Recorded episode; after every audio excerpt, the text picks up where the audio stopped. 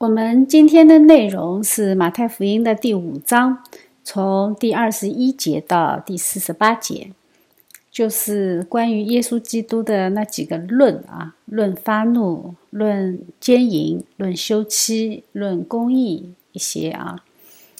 耶稣在前面呢，他讲了天国的品格，对吧？还有天国的总原则，就是天国八福。然后又讲了天国子民的品格对这个世界的影响力，就是做光做盐。接下去呢，在实践方面，神给了我们应该有的方法论。这个就是我们上一次说的啊，上帝是道，上帝是爱，上帝是灵。对应的呢，是我们信仰的原则，我们信仰的内容，我们信仰的方法。信仰的内容是爱，信仰的方法是什么呢？是在基督里。我们今天就来讲耶稣的这一部分的教导。呃，我们是如何靠着圣灵，靠着耶稣基督，将信仰的内容，将神的爱贯彻在我们生活的方方面面。上一节课呢，我们讲过这一句话啊。我告诉你们，你们的义若不胜于文士和法利赛人的义，断不能进天国。文士和法利赛人已经是旧约以色列文明的最高天花板了，在民众中他们的声望很高，他们也是熟读律法，生活敬虔，刻苦己心，应该说是一个非常不错的表率啊。但是基督来，他完全颠覆了民众的观念。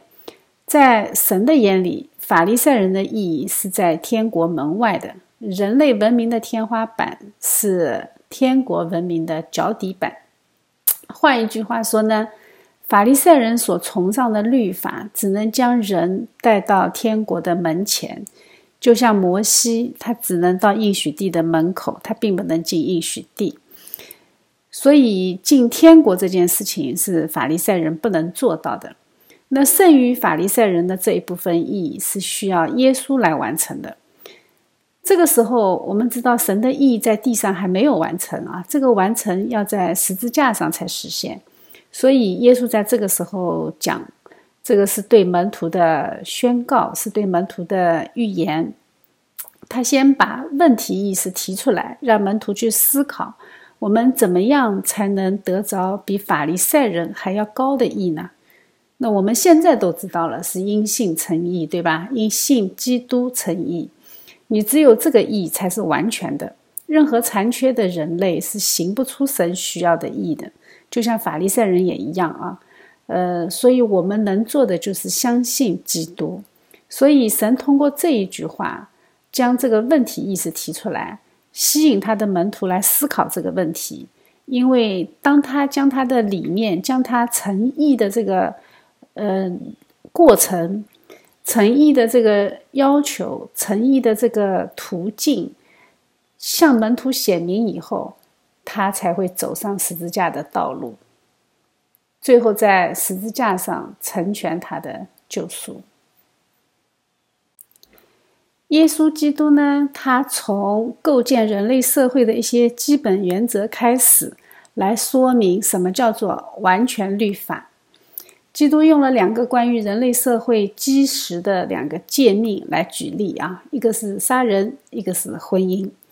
前者呢是关于生命啊，后者是关于生命的组合。这个就对应了创世纪里面的神的创造啊，就是一个是亚当，一个是亚当和他的配偶。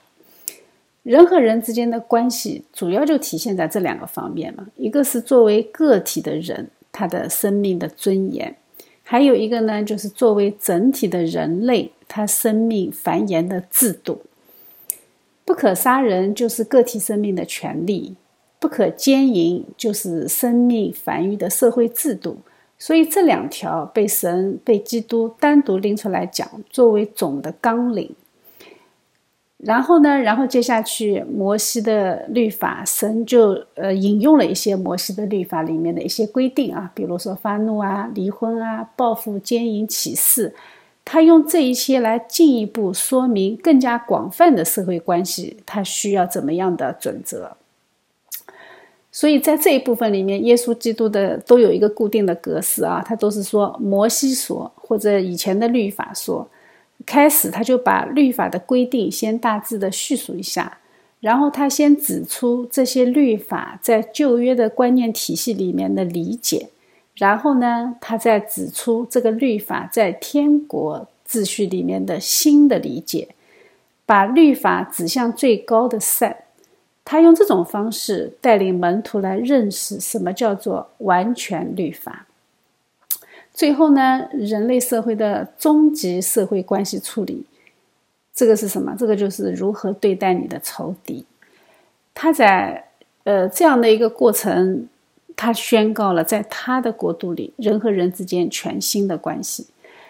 全新的关系最终的表现形式是你如何对待仇敌。我们知道这个地球上从来就没有停止过战争，对吧？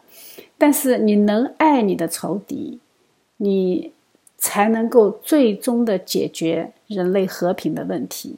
但是你不可能爱你的仇敌，为什么？因为你是残缺的人，你是不完全的堕落的人，所以你只有有基督的爱，你才可能去爱你的仇敌。所以他这种完全律法的方式，最终的指向是耶稣基督。因为法利赛人呢是将这些律法看作是他们应该遵守的外在的义务，基督呢就在这里指出来：你只有按照神的心意，你才能够行出这些义务；你只有内在生命纯洁的人，你才能够行出外在行为的圣洁。所以这是从内而外的一个过程。耶稣基督先说不可杀人啊。在旧约的世界里，不可杀人的这个杀人是指谋杀。呃，英文版的圣经比较明确啊，它用的词是 murder。呃，不可杀人，凡杀人的难免受审判。难免这个字给人的感觉好像还是有可能不受审判的，对吧？那事实到底是不是这样？呃，事实好像也是的啊，在旧约里就有血亲复仇的描述。那血亲复仇的杀人好像也不是呃一定要受审判的，但是基督接下来说，他说向弟兄动怒的就有被审判的可能。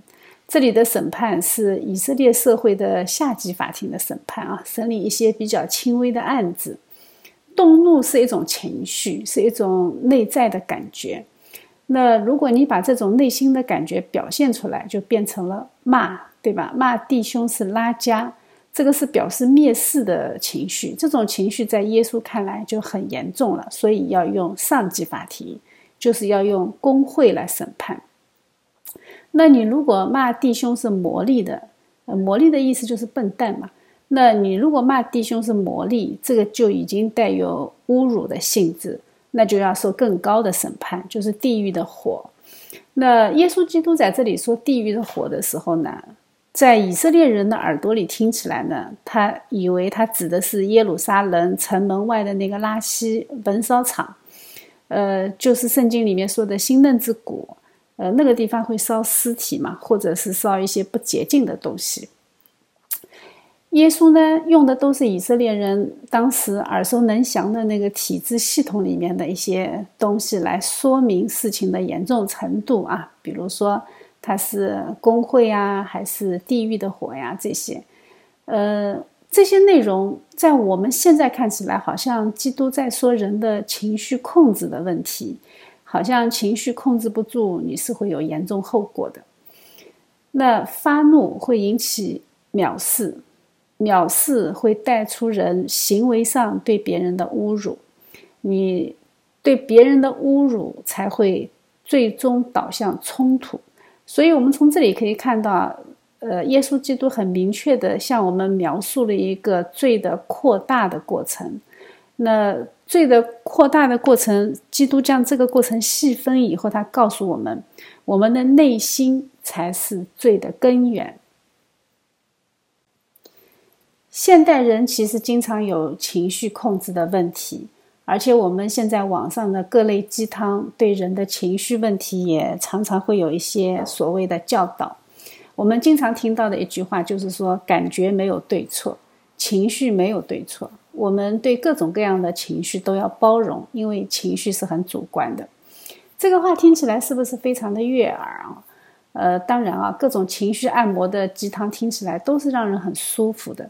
但是让人舒服的话，其实里面是有巨大的水分。我们说这种话，它只是部分是对的。我们为什么说它部分对呢？因为情绪不是单独存在的，情绪它是会延伸的，它是有后果的。也就是说，我们感性的人，神赐给我们感性嘛？那神赐给我们感性，是为了让我们能够建立互相友爱的，像伊甸园式的那种社会。但是我们知道，人堕落的时候，人的感性也堕落了，人的理性也堕落了。所以堕落后的感性就用来干什么？就用来为自我服务。本来感性是让你为别人服务，现在变成自我。所以呢，感性才会带出情绪，情绪它又会主导行为。那有了行为，那你就一定会带出后果。这个就是神细分给我们看的啊，耶稣基督细分给我们看。神赐给我们的情绪是用来了解别人，用来利他；我们用来利己，这个就是我们罪的地方，我们错误的地方。当我们看待别人情绪的时候，我们要承认啊，情绪没有对错，呃，它是一个人的感性表达，我们要包容理解。所以我说它部分是对的，但是对待我们自己，我们审视自己的情绪的时候，神就给了我们一个更高的解决方案。这个解决方案是什么呢？就是他自己。我们要先在基督里得着生命，才能真正的解决我们情绪的问题。所以他就接下去举了两个例子，说出了情绪产生的原因。这个原因呢，把它总结成亏欠。他接下去说：“他说你在祭坛上献礼物的时候，如果想起弟兄向你怀怨，你要把礼物留在坛前，先去和弟兄和好，然后再来献礼物。或者告你的对头还在路上，你就赶紧和他和解，否则呢，他会把你送给审判官，然后你就会下在监狱里。所以他说：我实在告诉你，若有一文钱没有还清，你断不能从那里出来。”这一段经文就告诉我们，我们对别人的情绪负有责任。俗话也是这么说的啊，没有无缘无故的爱，也没有无缘无故的恨。这个话也是部分正确，因为他在人间是正确的，在天国不正确。天国就是有无缘无故的爱的，对吧？耶稣就是这样无缘无故的爱我们，也没有条件的爱我们。所以我们要解决情绪的问题，每个人都需要自省。这个自省的能力来自谁？来自基督，来自圣灵，所以他才是那个解决的方案，而不是人间的鸡汤。一般的人间鸡汤，他都会教大家如何控制情绪。他们呃，本着部分正确的路径啊，说出了情绪控制的重要性。呃，网上可以搜索到很多的视频，有一大堆，他们的内容都大同小异啊。他们一般的逻辑是这样的：，就是学会控制情绪的人，他就能控制自己的行为。那如果他的行为好了，他就会有一个很好的人生，就会家庭和睦，事业有成，从此迎娶白富美，走上人生巅峰。这个是他们的逻辑。那么，怎么样才能控制情绪呢？他接下来就会教你很多技巧。比如说深呼吸呀，还有一些心理学范畴的内容，但是他们都忽略了一个最主要的考量，就是什么呢？就是我们的造物主，我们情绪真正的主人。我们只有回到他的里面，我们才能真正的认识我们的情绪。基督给我们的解决方案是不一样的啊，他来就是来颠覆我们的三观秩序的。所以，他从我们最本质的地方下手，在我们最内在的地方下手。情绪是最内在的东西，对吧？你用深呼吸有什么用？你治标不治本。深呼吸的具体，它只是一个具体方法，呃，层面上的东西啊，方法论层面的，它能够暂时缓解，但是你根本就不可能解决你最终的终极问题。根本的解决方案是在基督里获得新生命。我们这样做的时候，我们的行为就会被圣灵改变。那当我们行为改变的时候，我们和别人相处起来就会有更多的善意，就会有更多的爱去构建生活的秩序。那我们的心才是平安的，我们的情绪才是喜乐的。那由此构建起来的周边社会，对我们的回报也会是善意的。所以，这个才是根本的天国的情绪管理方式，呃，不是人间鸡汤式的啊。那这种情绪管理是构建人类社会的关键因素。所以，尊重个体的每一个人，整体的人类，你才会有幸福和平安。接下去，基督用另外一种社会关系来进一步说明天国秩序啊。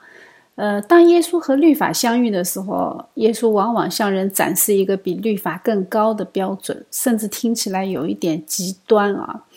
耶稣他并没有要立新的律法来代替摩西律法，他要的是人超越摩西的律法。换一句话说，耶稣所关心的，他不再是律法的层次，而是人类心灵和圣洁的层次。这个就是动机。我们看到这一句话，只是我告诉你们：凡看见妇女就动淫念的，这人心里已经与他犯奸淫了。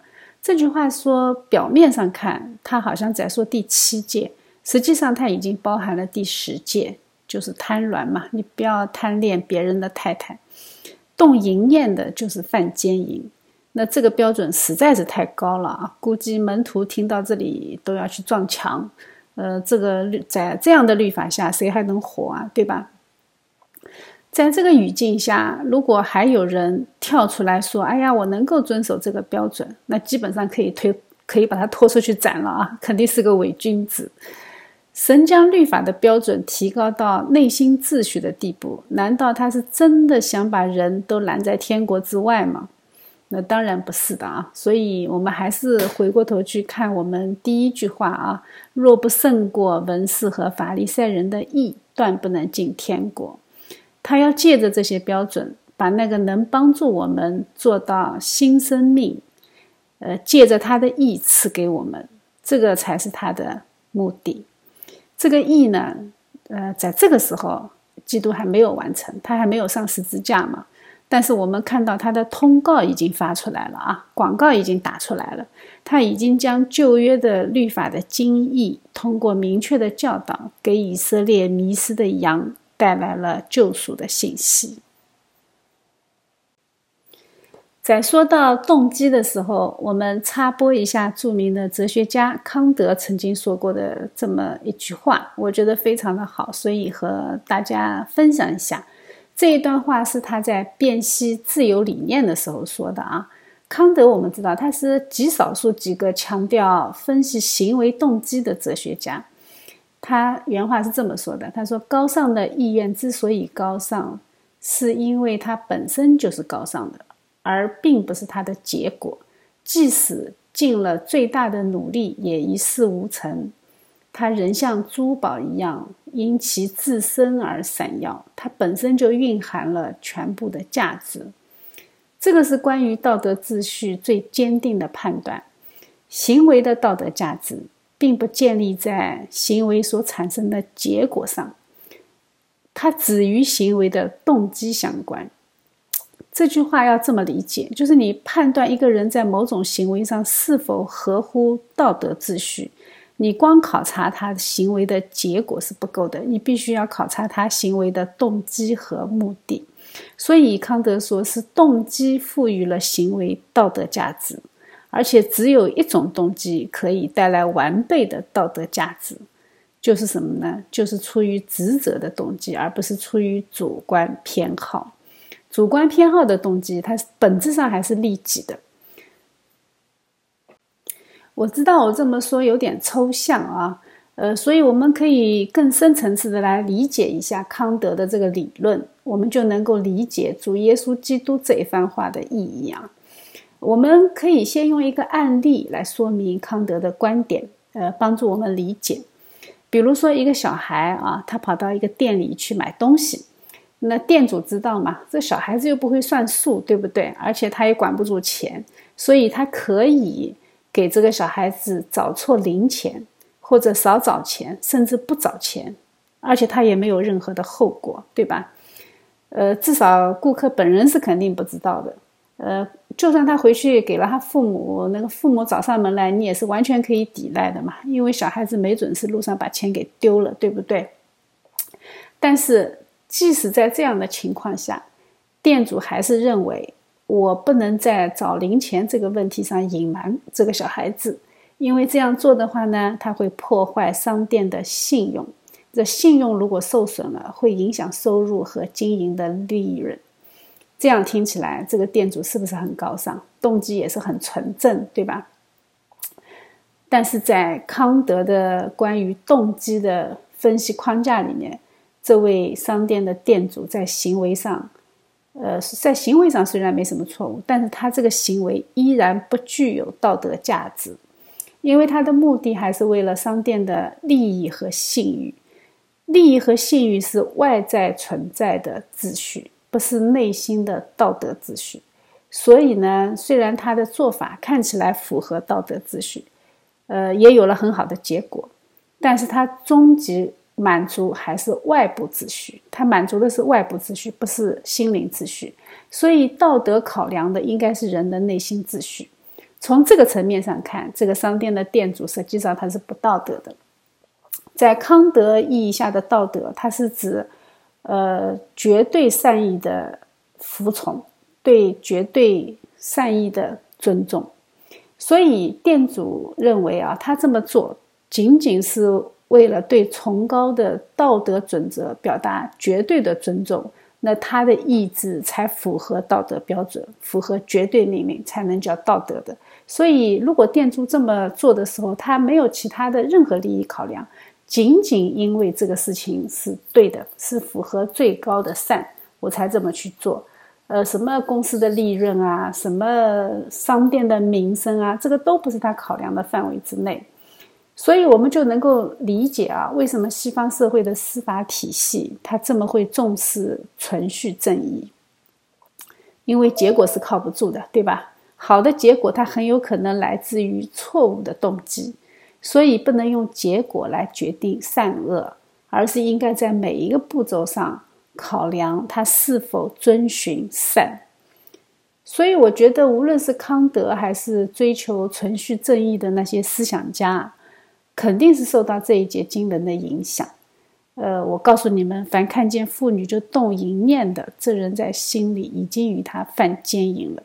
怎么样理解这句话？其实一直有很多种解释。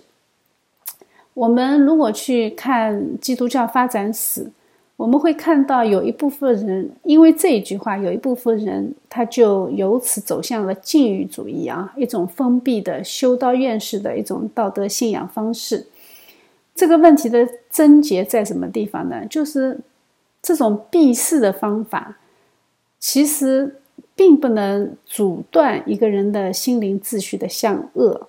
你按照康德对动机秩序的辨析，我们可以认为啊，无论这个人怎样把自己封闭起来，他的动机一直是隐藏在他的心里。所以，康德最有名的那个关于内心的道德律例这一句话，其实他是在强调，必须要把道德和自由的追问推进到每一个人的最隐蔽的内心秩序当中，我们才能够。拥有终极的稳定的分析基准，所以任何忽略了内心道德律的、忽略了动机的道德建设和自由建设，其实它都不能称之为完美的道德秩序和自由秩序。他这样做的目的其实也很简单。其实康德这样做的目的呢，他就是通过无穷的向上追问，我们才能够彻底完成对人性的怀疑。不会给自己留一丝一毫的妥协空间，也不会给给自己留下一点点伪善的可能。我们只有这样对自己灵魂进行剖析的时候，我们才会真正的去理解那一句非常伟大的话，叫什么？叫没有一人，连一个也没有。在罗马书第三章，剖析完。对人的动机啊进行剖析完以后呢，耶稣就关于人类社会最基本的单元，就是家庭展开了论述。因为堕落之后的人性产生的邪恶动机，导致休妻这样的行为，所以神是要来谈论一下的啊，这个是最基本的。呃，在旧约里，摩西是允许人离婚的啊，只要给休书就行了。那耶稣呢，对这一句话就给予了否定。更好的理解这一句话，我们可以参考马太福音里面相关的经文，在那里呢，耶稣就说的更加详细一些。摩西是因为你们心硬，耶稣再一次强调，婚姻是神配合的，人不可以分开。在旧约律法里，休妻的原因不会是因为奸淫，对吧？我们知道以色列的律法里，犯奸淫的人不是被休，犯奸淫的人是要用石头打死。所以休妻的往往是因为其他的原因。那其他有什么原因呢？那还能有什么原因，对吧？比如就是喜新厌旧，呃，或者说呃不能生育呀。女人在农耕社会是弱势群体。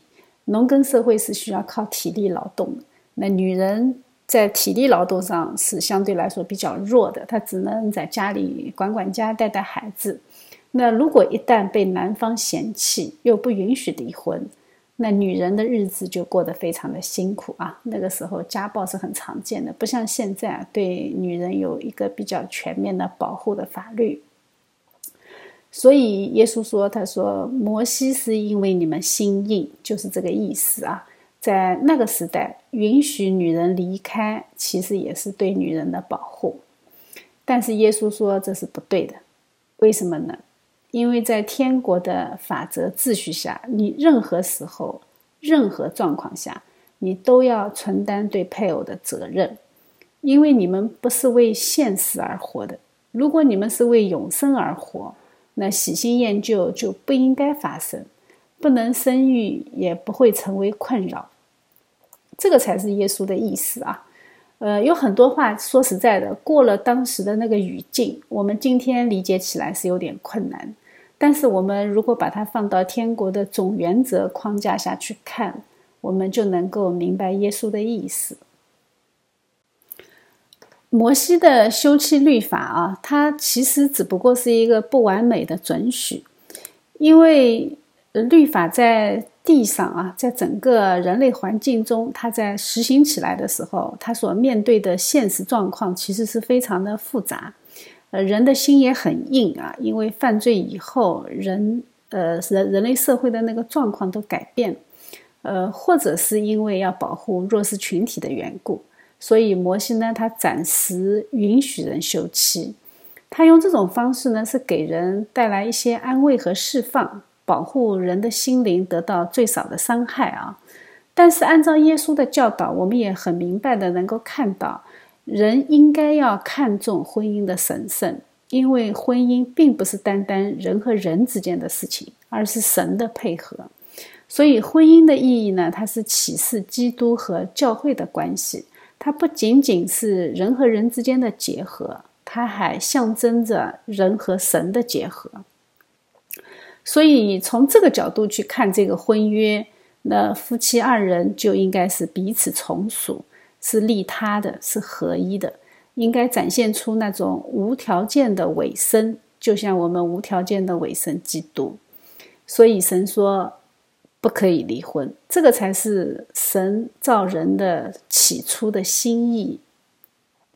但是我们知道旧约是有关于离婚的描述，对吧？以色列人回归以后，有一场大型的离婚活动啊。当时他们在外邦的时候娶了很多外邦的女人，那回到应许地以后呢，他们呃在祭司的主持下，有一场大型的离婚活动。这是因为什么呢？这是因为这个婚姻本身它违背了神的律法，这是为什么我们要思考啊？神明明说不能离婚，但是为什么旧约又有这样的记载？那其实我觉得啊，旧约时代那个时候义还没有完全，对吧？神的义还没有完全，在神的义没有完全之前，什么是最高旨意？在旧约时代，神的律法是最高旨意。所以他们的离婚是按照神的律法来操作的。那么到耶稣基督来的时候，基督的意义已经要完成了，对吧？那么当十字架上的意义完成的时候，神的爱是最高的旨意。所以在新约里面，我们看到保罗说：“呃，不要因为信仰去离弃不幸的配偶，但是也不要勉强不幸的配偶，因为什么？因为神给人自由。”这个时候，我们就看到新约关于离婚的教导和旧约律法时代就已经完全不一样了。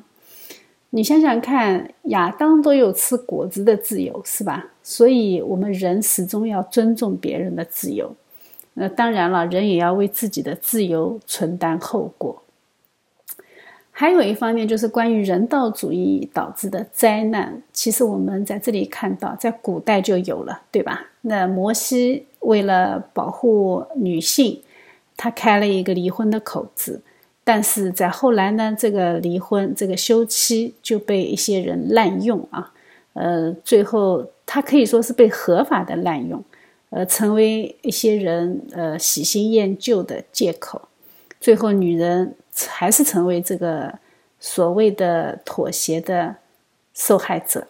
本来他的初衷是保护女性，最后女性还是受害者。其实这个例子在现代也有啊，现代的人道主义，它的初衷也是保护女性、保护孩子啊，特别是那些妇女孩子的保护条例。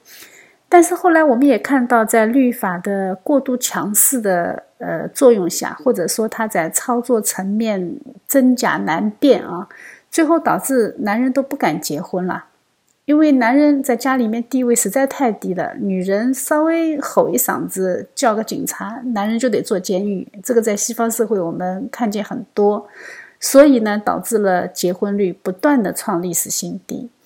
最后，女人也嫁不出去啊！现在西方的女人如果能够结婚，全家都挺高兴的，就觉得哎呀，真的是低概率的事件。所以最后，女性依然成为受害者。从这里我们也可以看见啊，一切非自发的保护，它都是有副作用的。只有出于丈夫和妻子对对方真心的爱护而产生的那种呵护，才是具有终极的善意。接下去这一段话，好像表面上看比较难以理解。他说：“你的右眼叫你跌倒，就挖出来丢掉，宁可失去白体中的一体，不要叫全身丢在地狱里。如果是右手叫你跌倒，就砍下来丢掉，宁可失去白体中的一体，不叫全身下地狱。”这句话听起来就比较比较难理解，但是我觉得呢，它其实也比较好理解，就看你从什么方法去看它啊。神指出了一个更高的标准，就是任何阻碍我们进天国的东西，我们都要舍弃。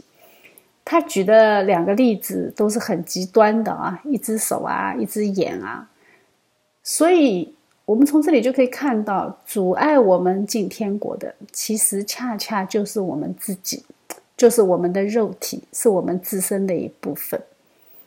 这句话是比喻啊，那我们就从比喻的角度去理解。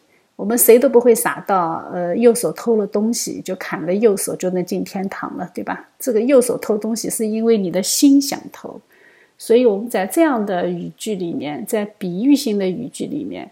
我们就不要去抠字眼。接下去呢，就是耶稣关于启示的教导啊。旧约说不可启示，呃，所启的事呢，总要向主谨守。耶稣说：“你们什么事都不可以起啊，不要指着天，不要指着地啊，什么都不要那个起誓。其实很简单，如果人人都按照天国的原则做事。”那起誓就没有什么必要，对吧？你发誓干什么呢？因为全地都是神的场域，你没有什么地方是神管不了的。所以你们只要保持诚实就行了。启示的目的是想让别人相信，那别人不相信的原因，就是因为有人不诚实。所以发誓原本的作用是降低交往成本，否则没有信任的话呢，整个社会的构建成本要高很多啊。我们现在也能够感受到，有些国家人和人之间的信任度就是非常低，所以你要在这样的国家里面做点事情，那你的信任成本会非常的高，你的交易成本也会非常的高。所以耶稣指出，他说有更简单、更方便、更低的社会构建成本，就是人人都诚实。那怀疑是从魔鬼来的，撒谎也是从魔鬼来的。蛇就是教夏娃怀疑神，怀疑亚当，对吧？所以当人人都因为相信神而相信人的时候，社会的交易成本就是最低的。所以和谐社会其实很容易建立，怎么建立啊？就是每一个人都彰显神的荣耀，呃，诚诚实实的做事情，这个就是诚实的价值。诚实的价值是无价的。它需要每一个人来参与。接下去就是非常有名的这一段话啊，以牙还牙，以眼还眼。但是耶稣说，有人打你右脸，你左脸也要给他打。呃，经常有人用这一句话来形容基督徒的软弱和逆来顺受。其实我们这样理解是有误会的啊。他这里说的以眼还眼，以牙还牙，这个是指公益层面的。就是在司法审判的时候，给赔偿机制定一个标准。他并不是鼓励你去挖别人的眼睛，或者去打落别人的门牙。但是耶稣指出，他说你没必要去主张这类的公平，因为他要给你的是超越这些所谓的公平。我们在追求所谓公平的时候，往往会失去我们的爱心。呃，我举一个非常简单的例子啊。比如说，我经常会帮助一个邻居，我对他很好，对他很慷慨，我还经常请他吃饭。我有什么样的好东西，我都记得分他一份。但是某一天，我让他出门的时候帮我带一把青菜回来，他确实也带了。然后呢，然后他还问我算了这一把青菜的钱，那我立马就生气了，对吧？非常的生气，我给他的远远超过这把青菜，他居然还问我要收钱。那我们仔细想一下，这个邻居他做错什么吗？他没有，对吧？他这样做是很公平的，在他的眼里面，你让我带嘛，所以我帮你买了，我还没问你收工钱呢，对吧？所以，我曾经的慷慨是我愿意的，他收钱是公平的，所以我们这样理解这一句话啊，就是当人人都愿意付出更多的时候，最终的人类社会才会是公平的。就比如说，在田里，你用土去挡着水，这个呃，这些呃田垄里的水，它的水平面就一定会有高低。但是我们把所有的阻拦全部都拿掉，把那些土全部都搬走，让活水在每一个垄沟里面自由的流淌，水最后它会充满全地，水平面是不会有高低的。所以，我们用这种角度去理解。呃，我们就能够明白，阻挡神的公义的，恰恰是我们的私欲，是我们的私欲才是阻拦人类得到公平的最大的阻碍。所以，基督在这里传达的原则是：你们要给予超过所求。如果人人都按照这个原则去做，你们就会有最终的公益。实现公益的方式，恰恰不是以牙还牙。恰恰是我可以给予你更多，超出你的所思所想。如果人人都这么做，那这个人类社会才是真正的会得到公平。当然，我们知道犯罪以后的人是做不到的嘛，所以我们才需要制度。最后呢，神就提到如何对待仇敌，在人类处理一些社会关系当中啊，最难的就是如何对待你的仇敌。我们小则恨他，大则杀他啊，中间状态就有很多种。基督说：“神没有审判的人，我们不要去审判。神叫日头照好人，也照恶人。我们按照人间的爱恨去做，那我们始终还是世俗中的人。我们按照天国的标准去做，那我们才是天国的子民。那天国的标准是什么？就是爱你的仇敌。”因为神就是爱，神创造一切的人，而且人人都有神的形象。那你如果爱神的话，你就一定会去爱有神的形象的人。那至于我们的个人私仇，你要怎么做呢？我们就回到前面的教导，就是论发怒啊，就是你不要去恨，不要去藐视，更。不要去侮辱。呃，他要里衣，你要给外衣；他给他要打右脸，你要给他打左脸。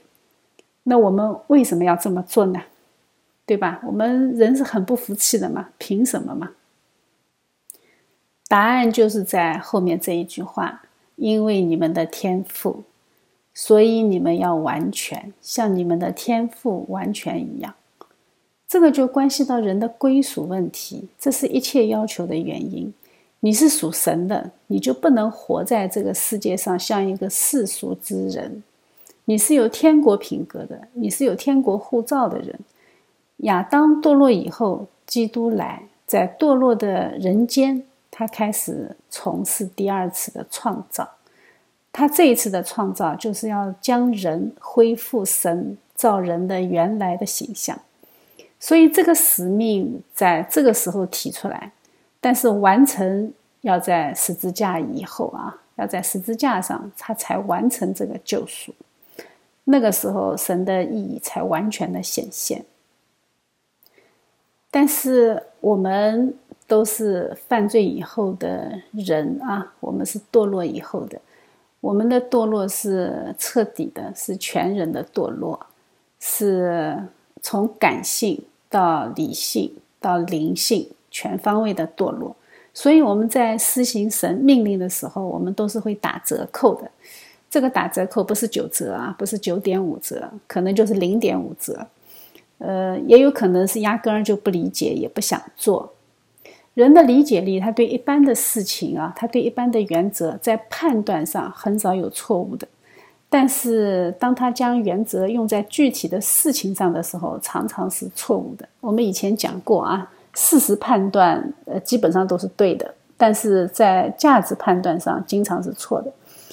呃，比如说我们会被别人问的时候，比如说别人问你谋杀是好的还是不好的，那你肯定说谋杀是不好的。那但是，当我们去策划谋杀仇敌的时候，我们会认为谋杀是必要的，而我们是在消灭恶，对吧？这个就是你在事实判断和呃价值判断上，我们是有差异性的。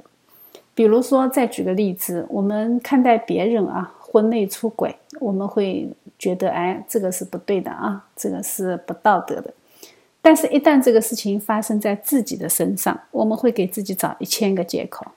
最常见的就是说我遇到了真爱，所以人的无知就在这里啊。当人面对具体的事件的时候，我们就忘记了我们曾经认同的原则，所以堕落以后的理解力也是残缺的，就表现在这个方面。那事实上，在追求善这件事情上，人还不如动物啊。动物是渴望自己得好处的，你当事情对他们有利的时候，他们是会跟从的。比如说，你给他，你你给他一些吃的，他就吃；你爱护他，他就和你亲近。但是人不是，人号称自己是有理智的，但是在跟从善这件事情上，理性根本没有用。在物质层面，人是可以像动物一样本能的去跟从一些好处啊。他既不理智也不思考，一旦有便宜放在面前，你再拙劣的骗局也是有人会上当的。但是在终极的善面前，在耶稣基督的救赎面前，十个有十个是很警惕的，他们怀疑满满，疑虑重重。这个时候，他的理智开足马力了，开足马力思考你到底有什么目的？你给他吃了喝了，他还嘲笑你傻。这种坏，说实在的，连动物都不会有。所以，人本能的将善和可喜悦的事情一视同仁。其实，最终啊，善的定义不是由罪人来决定。所以，这就是堕落嘛，人就是堕落。从基督的这一番教导里面，我们也可以得着一个非常有用的信息，就是如何来看待教育。教育的原则是什么？基督告诉我们，教育是有优先秩序的，信仰的教育优先于职业教育。我们在教育子女的时候，要非常注意这一点。信仰教育它必须优先。我们对孩子各方面的培训，比如说语言啊、逻辑啊、记忆力啊，或者思考能力、想象力、写作和演说能力，这一切的能力的培养，只有一个目的，就是为了让上帝的子民能够更加深刻的认识神。所以，神的儿女必须为永世而学，不是为今生而学。呃，我们知道那个古典教育的倡导者，一个非常有名的人物，就是芝加哥大学的校长，叫哈钦斯。他曾经说过：“他说，教育绝不是以就业为导向的，教育必须是永世的。所以，当我们的教育以就业为导向的时候，从属灵的意义上说，我们其实就已经失去了我们的孩子。如果工作的目的是为了现实的需要，而不是为了荣耀神。”那他们就非常容易成为体制系统的螺丝钉，就不再有做光做盐的品格，也不再有做光做盐的能力。所以，每当我们思考耶稣基督这些话的时候，我们总是要回到这位创造的主，他在创造之初所做的事情，在创世纪里面。我们看到神创造的秩序是什么？是起初神创造天地，对吧？最早被创造的是什么？是起初是时间，然后才是空间啊！神把世界都创造好了，最后神才创造人，把人安放在其中，然后呢，然后再赋予人使命和激情。但是神在分别为圣这件事情上。我们看到圣经记载，最早的是什么？最早被分别为圣的是时间，安息日是首先被分别为圣的。然后呢，然后才是人，人从红海经过啊，出埃及入旷野，成为这个世界上分别为圣的一群人，就是以色列人。最后呢，才是西乃山下，神将空间分别为圣，就是会幕。也就是后来的圣殿。从这两组不同的秩序上看，我们看到时间没有变，对吧？时间还是依然是第一个，所以时间是我们的天花板。你再牛的君王，他也斗不过时间。我们是在时间之内，时间限定了我们，时间给了我们罪的工价，就是死。时间是我们物质世界的天花板啊，没有什么物质世界的东西是永恒的。但是神在时间之外，人和空间这一组啊，我们看到人和空间这一组发生了很大的变化，所以我们才知道人是主体，创造的目的是为了人，分别为圣的优先主体也是人，所以。圣殿后来被烧毁了，对吧？它不存在了，因为圣徒的肉体和圣殿成为一体。圣徒的肉体就是圣灵的殿，圣徒的灵魂是属于神的。所以从这里看，我们就能看出基督的工作，他真正的目的是将旧约里面被神分别为圣的一群人，让他们成为完全。灵魂的完全、肉体的完全和救赎的完全，这个就是救赎全部的意义。而这个意义，只有这位从天上下来的人才能将它显明给我们看。所以，我们的主耶稣基督道成肉身，这一切都不是偶然。他要成就的是最伟大的救赎，他和我们每一个人的灵魂都深深的相关。